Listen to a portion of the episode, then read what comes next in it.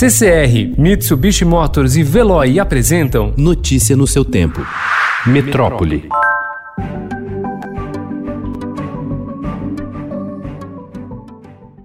A taxa de ocupação dos leitos hospitalares por pacientes com o novo coronavírus atinge níveis preocupantes no interior de São Paulo. Alguns hospitais de referência no tratamento da doença estão lotados e estão sendo obrigados a recusar novas internações. Prefeitos já cogitam transferir pacientes para a capital.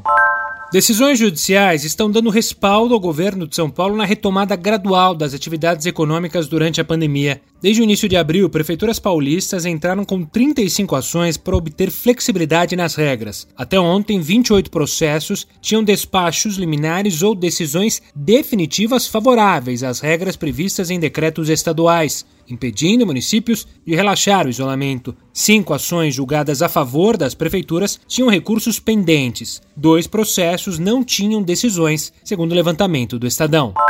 O Brasil registrou pelo terceiro dia consecutivo mais de mil mortes por Covid-19 em 24 horas. Foram 1.204 mortes em 24 horas, segundo o levantamento feito por Estadão, G1, O Globo, Extra, Folha e UOL. Já as secretarias estaduais de saúde relataram dificuldades para atualizar os dados na plataforma online do Ministério da Saúde, o ESUS. A falha cria atraso no processamento e agrava a subnotificação.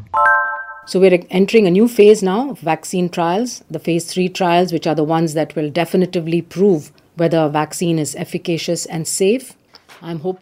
A Organização Mundial da Saúde espera que centenas de milhões de doses de uma vacina contra o novo coronavírus possam ser produzidas ainda neste ano e outros 2 bilhões de doses até o fim do ano que vem, afirmou ontem a cientista-chefe da organização, Soumya Swaminathan. Um consórcio científico que reúne especialistas de 43 países, que havia iniciado em maio um estudo sobre os sintomas da Covid-19, anunciou ontem os primeiros resultados, que comprovam que a perda de olfato e do paladar está associada, em maior ou menor grau, à doença. Poucas horas antes de deixar o cargo de ministro da Educação, Abraham Weintraub revogou ontem uma portaria de 2016 e acabou com regras sobre cotas para negros, indígenas e pessoas com deficiência em cursos de pós-graduação de instituições federais de ensino. Parlamentares reagiram contra a medida e protocolaram projetos na Câmara e no Senado para tentar torná-la sem efeito.